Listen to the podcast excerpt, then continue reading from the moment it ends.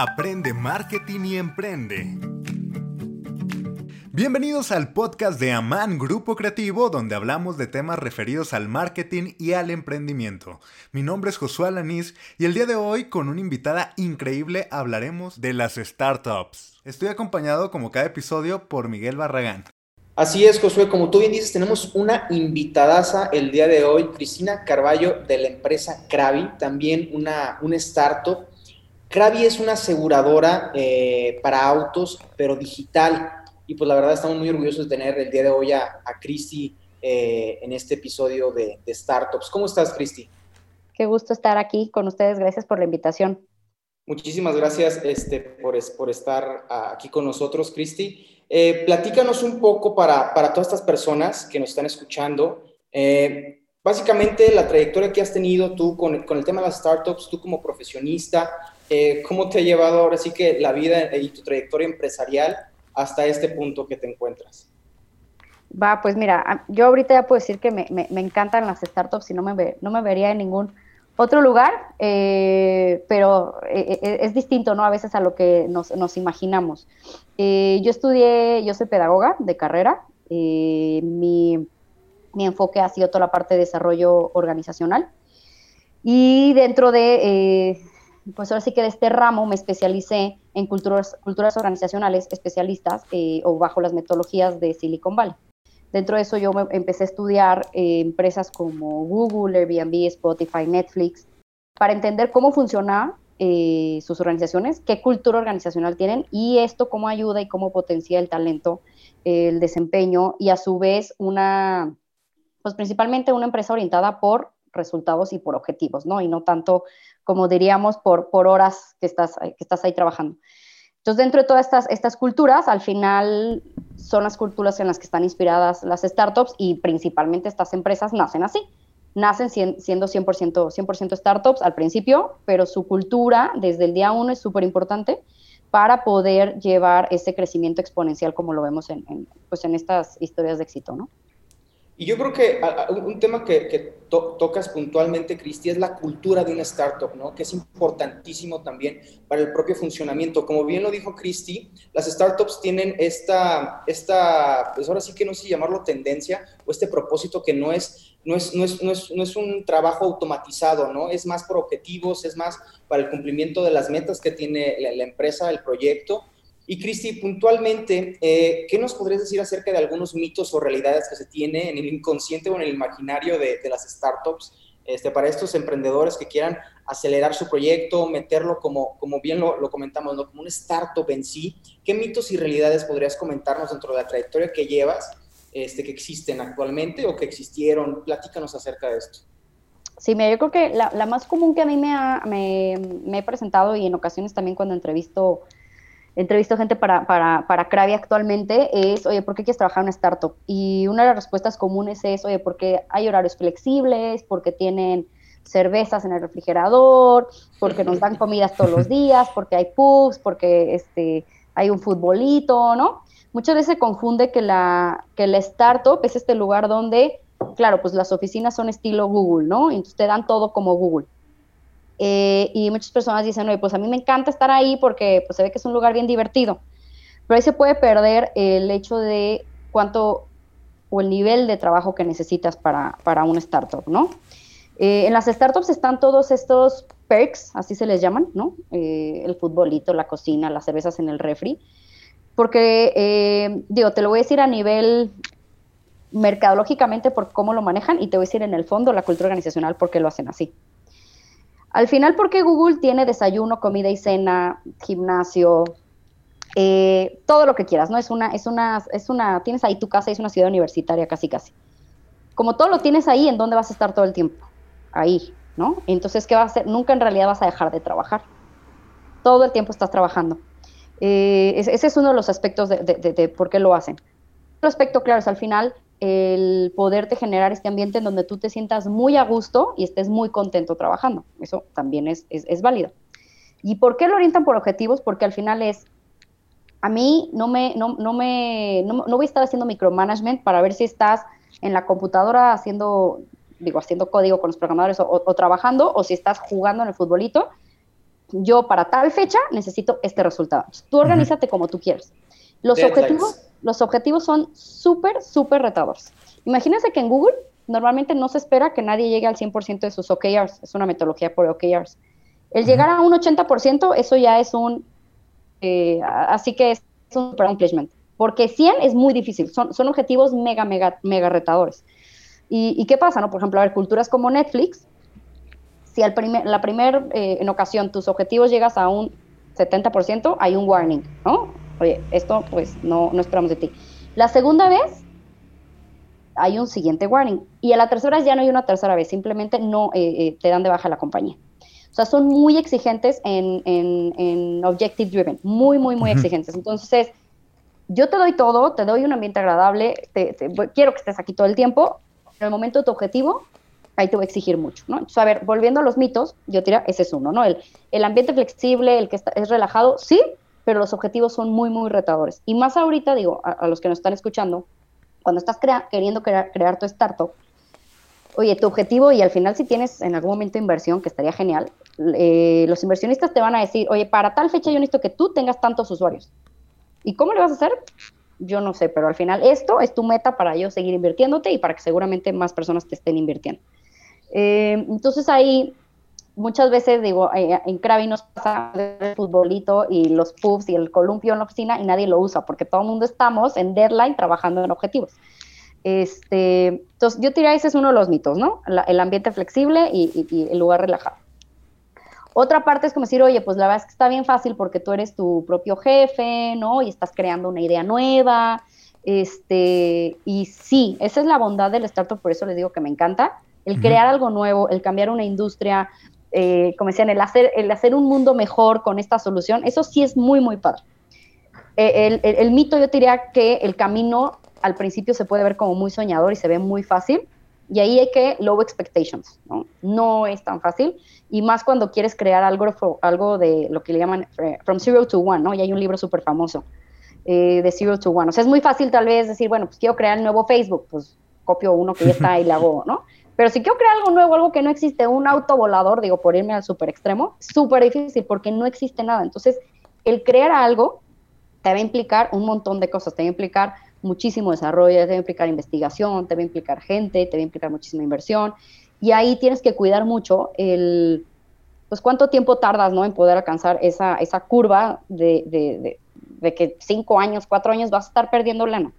O sea, un startup que con toda una idea, los primeros cinco años no vas a recibir nada, nada, ¿no? Y, creo que, pues Amazon, Amazon al final, no me acuerdo cuánto es, pero creo que cada año, no sé cuánto es, 20 millones de dólares por decir algo, invierte en pruebas y en seguir este, pivoteando y en seguir inventando cosas y ya sabe que a 20 millones al año los va a perder, pero luego va a encontrar algo. Bueno, así va a funcionar esas startups, vas a perder un montón de cosas y el, el, el, no, el que no le vas a atinar a la primera. Entonces ese es otro punto. O sea, está muy padre la idea y si en verdad tienen una, una, idea, no la, no la suelten. A mí me encantaba lo que el fundador de Waze decía.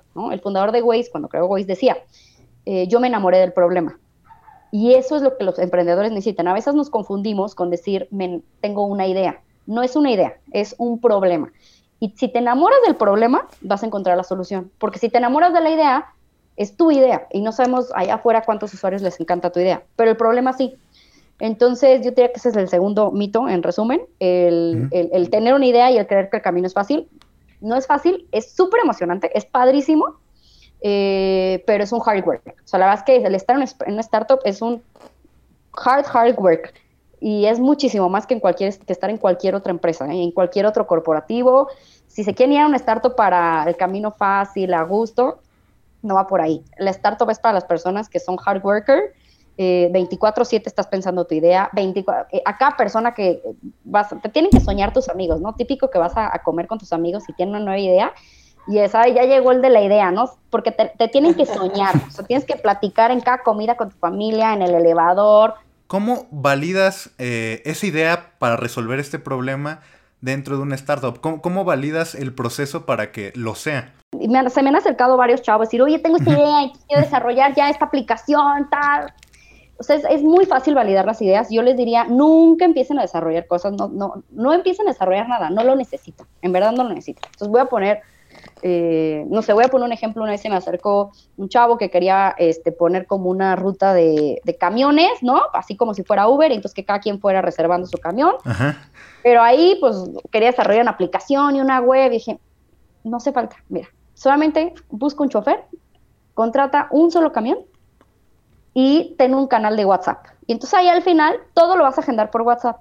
Oye, si quieres reservar tu spot en el camión, mándame un WhatsApp. Ah, sabes que ya está reservado, el camión te va a tal hora. Así, lo, así vas a validar tu idea. Entonces es, oye, en un mes, ¿cuántas rutas tuve?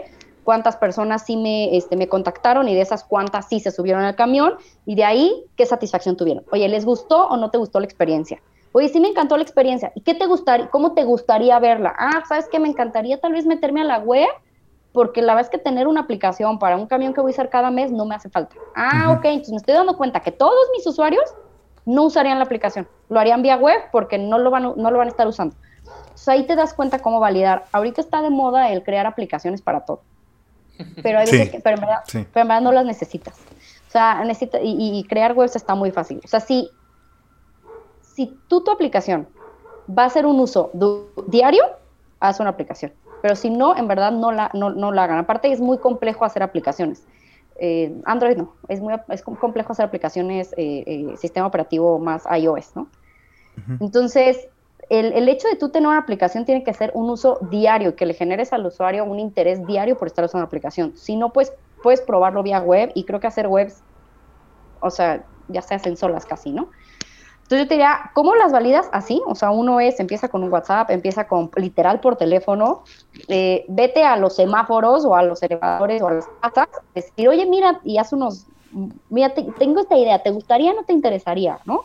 Este, a ver, pruébalo, mira, aquí este, hice un mock-up, ¿no? Entonces tal vez le pones, tal vez no haces una aplicación, tal vez haces dibujitos, ¿no? Imagínate que haces esto y luego esto, ¿te gustaría, qué sentirías? O sea, tienes que ponerte en el lugar del usuario.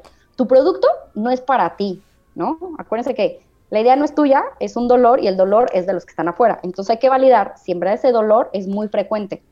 Y la, validación de la idea no viene de ti, viene de los de afuera. Entonces hay que estar en contacto constante con usuarios, con preguntar, ¿no? Eh, sondear, si oye, el WhatsApp no me funcionó, pues deja uso un teléfono. Oye, no me funciona eso, pues deja uso un SMS.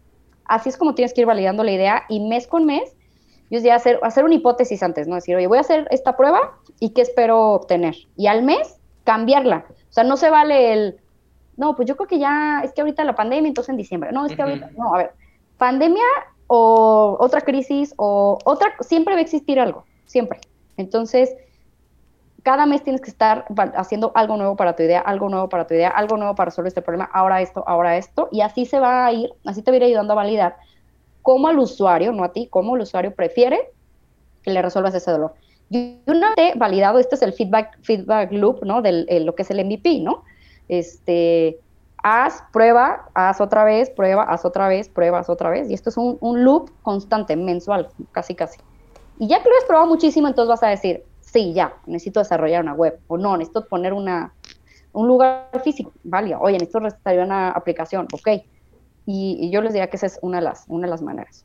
Y yo creo que, eh, Cristi, lo que, lo que dices es muy importante. Creo que hay, hay como cierto miedo, o, no sé tú qué opines, en el que los emprendedores dicen, no, es que ya funcionó así, no puedo renovarla, no puedo reinventarlo. Si me funcionó ese primer mes, es, eh, digo, es prueba y error todo, ¿no? Así son los emprendimientos, digo, las startups, tú también lo, conoces y lo, estás mencionando, pero son muy, es, es, un miedo muy reacio, ¿no? A decir de que, no, es que ya funcionó así ya no hay que cambiarle nada, cuando tal vez el usuario dentro de su Customer Journey tiene otra perspectiva, donde está esperando tal vez una optimización dentro de este proceso de, ya sea tu aplicación, tu web, dentro de lo que sea, y, tú crees que hay como cierto miedo a la reinvención, digo, depende mucho de, pues del giro, de, lo que estén haciendo los emprendedores, todos los que nos están escuchando, como bien dice Cristi, piensa en su proyecto, pero tú qué piensas acerca de esto? ¿Crees que sea miedo de esta reinvención, de mes con mes tratar de optimizar tu negocio?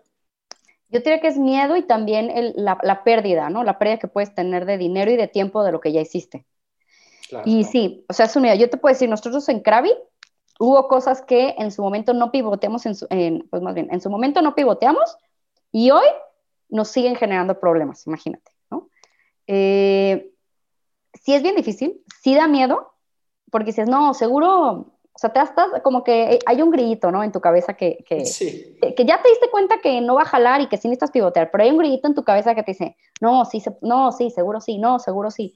Y, y yo les diría que sí es difícil y cada quien tiene que vivir sus circunstancias y saber en qué momento pivotear, pero en el momento que sepan, en verdad tienen que pivotear, háganle caso a esa voz de pivotea porque, a la, o sea, ahorita tal vez vas a perder, no sé, dos meses, tres meses de, de inversión y de tiempo, pero si no lo haces hoy, el día de mañana te va a generar miles de pérdidas de miles de usuarios, no van a ser tres meses, van a ser años. Eh, entonces yo les diría, sí es el miedo al principio, pero solo piensen que si no lo haces ahorita, el día de mañana te va a generar un costo muchísimo mayor de, pérdida. Eh, y siempre es lo que dicen, pivotea, eh, por eso, más bien, por eso es prueba rápido, para que puedas pivotear rápido. Em, es más bien, entre más rápido te des cuenta que te equivocaste, más rápido vas a aprender. Por eso es prueba siempre, prueba siempre, prueba siempre, para que no te tardes tanto en ver cuál fue el error y aprender de eso, ¿no? Y Cristi, ahora en, este, en estos tiempos de pandemia que estamos ahorita, medio, lo, mencionamos hace ratito, en estos, en estos tiempos de pandemia, eh, no sé tu perspectiva cuál sea, pero ¿crees que se ha acelerado un poquito el tema de las startups y, y, y que nos platiques a todos nosotros y los que nos están escuchando, eh, ¿cuáles son los ciclos de esta startup? Eh, entonces serían como dos temas, ¿no? O sea, si la pandemia en realidad aceleró a las startups, más que nada a, nivel nacional, digo, obviamente a nivel internacional estoy seguro que, que así fue, pero pero si aceleró en este tema de startups y además cuáles son los ciclos de una startup también para que se vayan un poco más empapando las personas que nos están escuchando. Sí, buenísimo. A ver, la pandemia fue, y Simon Sinek lo decía, fue un momento y un regalo de evolución. Eh, forzó muchísimo el cambio. O sea, hoy, si ustedes se meten a cualquier bolsa de trabajo, las posiciones que más están buscando, incluso en corporaciones, o sea, empresas que que pensábamos que, eran muy tradicionales. Yo les diría, por ejemplo, un Coppel. O sea, están invirtiendo muchísimo en temas digitales, muchísimo en programadores, muchísimo, la verdad. Se están trayendo gente de top level. Cosas que tú decías, no me cuadra, ¿no? Esas empresas tal vez, este, no sé, siempre iban a tener una manera de trabajar, pero yo creo que todos, ¿no? Y ese es por poner un ejemplo, pero muchísimas empresas se están dando cuenta que el tema digital, pues más bien no era lo que sigue, ya se venía, ¿no? Más bien vamos tarde lo aceleró más. vamos tarde. Entonces, lo aceleró muchísimo. Este, hoy lo que más se está buscando es temas de marketing digital, ¿no? Eh, invertir en esa parte, invertir en temas de tecnología, eh, eh, desarrollo, de, desarrollo de software. Y, el, y yo te diría que aquí encuentras pues de todo, ¿no? Tanto, tanto startups que están también naciendo con ideas nuevas, ¿no? Que la, que la pandemia surgió. O sea, ustedes imagínense, por ejemplo, Zoom, ¿no? Zoom creció muchísimo a raíz de, a raíz de esto. Pues esa es una, startups que, que, han, crecido o empresas que han crecido por temas digitales y muchísimas empresas que venían sin ser, sin ser digitales, ¿no? Eh, y más en México, como bien dices, estales Estados Unidos, ya traía muchísimo como la ola, ¿no? La ola de, digital y tecnología, pero en México sí lo ha acelerado a todas las empresas eh, que tal vez consideráramos como tradicionales. Ese es, un punto. Eh, que yo diría que sí, sí lo ha acelerado bastante. Mm, y por otro lado, que dices de las, de las, ¿no? de las startups. Entonces, mm, sí, y una startup no toda la vida es startup, ¿no? O sea, por ejemplo, por poner el ejemplo de Uber, ¿no? Uber nació como startup, sí, pero ahorita ya es, una empresa, un corporate, ¿no? Y, en algún momento dejas de ser startup. ¿Cuáles, cuáles, son, los, ¿Cuáles son los ciclos y en qué te, en qué te va afectando cada uno? A ver, el ciclo inicial y, las startups se miden por rondas, por rondas de, de, inversión, así es como, como se miden como los ciclos. Entonces, la primera ronda le llaman como el, el, seed round, estás como en eh, stage semilla, ¿no?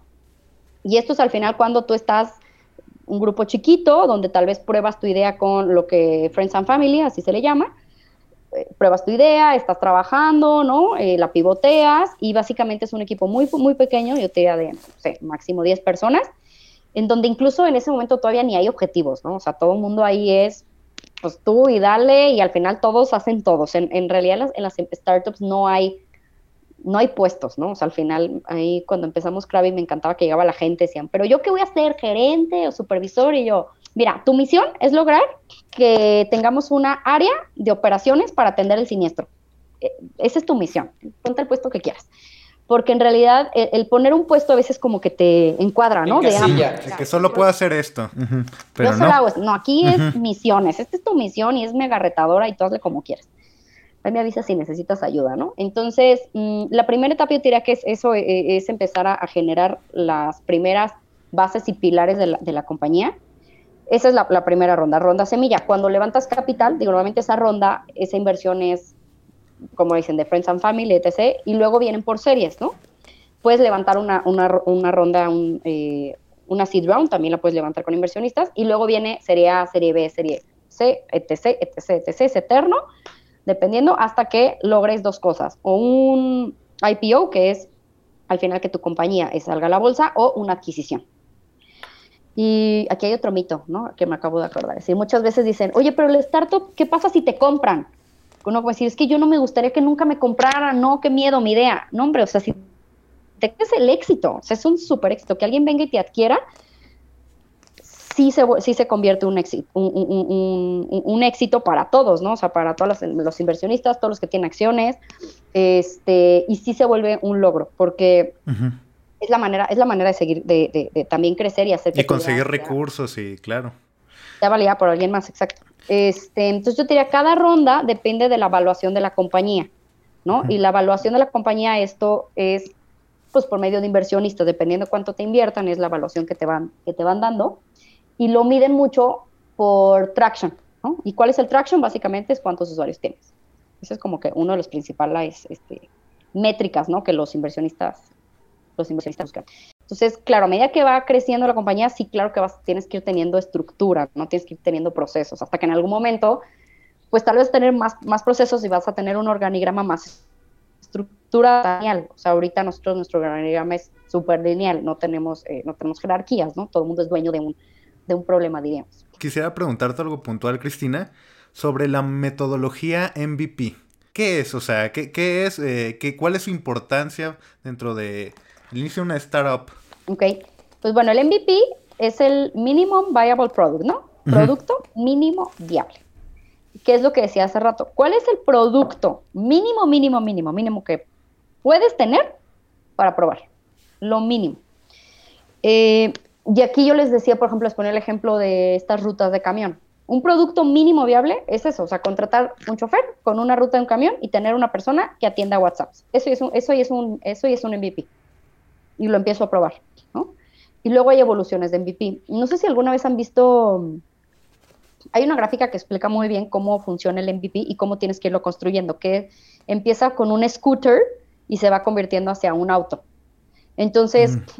La manera no es, por ejemplo, ahorita construir una llanta y ver cómo funciona, o construir un volante y ver cómo funciona. Pues no, sí, de hecho, aquí tengo, aquí tengo la imagen, es es patineta, patín del diablo, bicicleta, motocicleta y auto. Son cinco. así. Entonces, ese es, es como funciona la, startup y cómo tiene que ir evolucionando tu MVP. No es, hago una cosa, no me gustó, luego hago otra, no me gustó. No, es ir construyendo. Cristi, ahora, eh, otro de los temas importantes y parte de lo que eh, iniciamos hablando en este episodio es el Human Centered Design, que es este ambiente eh, agradable dentro de una startup que es más allá de lo, operativo, ¿no? Es centrarse en la persona, en tus colaboradores, como tú bien dices, es una persona que soluciona o resoluciona problemas, ¿no? ¿Qué nos podrías decir acerca del Human Centered Design? El Human Centered Design básicamente nace en una empresa de innovación que se llama IDEO, es mega famosa, es de Silicon Valley y de hecho le desarrolla productos a empresas como Apple, Nike, etc. El Human Centered Design básicamente es que todo lo que diseñes esté centrado en la persona, que esté centrado en el usuario, todo. No es un negocio, este, lo que les comentaba al principio, ¿no? No es, no es tu idea, no es tu negocio, no, es algo para un usuario. Eh, la metodología lo que hace es, como ya mencioné, cómo pruebas y cómo estás cerca todo el tiempo de tu, usuario. Eh, es, es human, human centric, ¿no? Eh, y, y, lo trabajan mucho los diseñadores o los UXers para probar una, para probar una, una idea, ¿no? Y básicamente es eso. Entonces, internamente en tu compañía, lo que también buscas de, la misma manera es qué necesita tu gente, ¿no? No solamente tú como empresario que quieres, ¿no? O tú como emprendedor que quisieras, no, más bien es ¿Cómo logras esas personas ¿no? que están en tu compañía para que se sientan en todo momento engaged, en todo momento al final eh, orientadas a resultados, que vayan de acuerdo a tu propósito? ¿Qué necesitarías comunicar? ¿Cómo necesitarías crear ese, ese ambiente, ese ecosistema, etc.? ¿no? Y ahora, eh, para terminar, Cristi, ¿qué sigue para, para Krabi en específico eh, como startup? ¿Qué objetivos tienen ustedes para que le demos un adelanto acerca del proyecto que es Krabi a todos los que nos están escuchando? Y, cómo funciona. Ahora sí que platícanos un poco acerca de esto para ya dar cierre a este, a este episodio. Sí, les, les platico brevemente. Krabi es la primera aseguradora 100% digital en México. En México no existe, o más bien llevaban 20 años sin existir ninguna aseguradora que naciera siendo 100% digital. Tenemos aseguradoras que llevan muchos, pues más de 40 años literal en el mercado, que han funcionado bajo el mismo producto, ¿no? la oferta es la misma, ¿no? Todo mundo sabemos que nos chocan los seguros, la manera de adquirirlos ya es súper tradicional, y lo que Krabi es nosotros como empresa de tecnología logramos tener la autorización de la Comisión Nacional de Seguros y Fianzas para convertirnos en aseguradora. Y así que nosotros proveemos del seguro a nuestros usuarios. Tú puedes adquirir tu seguro muy simple y de manera accesible desde una aplicación o desde la web. En menos de literal 10 minutos quedas asegurado. Y gracias a que somos digitales, tenemos hoy el, pues así que la bandera de ser los más competitivos a nivel precio en, todo el mercado. Y pues, ¿qué, ¿qué, viene? Digo, estamos creciendo, estamos creciendo muchísimo, tenemos muchísimos usuarios que, han, que les ha encantado nuestra propuesta. Al final, pues venían, ¿no? De haber sufrido, tal vez seguro, malas experiencias. Eh, y estamos creciendo en otros canales digitales justo. Exactamente. Pues buenísimo. Muchísimas gracias, Cristi, por estar el día de hoy con nosotros. Josué, danos salida de nuevo. Gracias, Cristi, y gracias a, a, Krabi por, prestarnos a, a, esta excelente persona para hablar de startups el día de hoy. Así es, Cristina. redes sociales donde te podemos encontrar en específico. Pues mira, principalmente por LinkedIn me pueden, me pueden eh, este, encontrar cualquier cosa, ahí, ahí estoy. Y sigan también a Krabi ahí por Instagram, si también por ahí me encuentro. No, pues muchas gracias Cristina, muchas gracias Miguel por acompañarme como cada episodio. Recuerden seguirnos en nuestras redes sociales, estamos en Instagram, en Facebook, en YouTube como Aman Grupo Creativo. Y bueno, los demás episodios los encontrarán en Spotify y en Apple Podcast como Aprende Marketing y Emprende. Eso es todo por el episodio de hoy.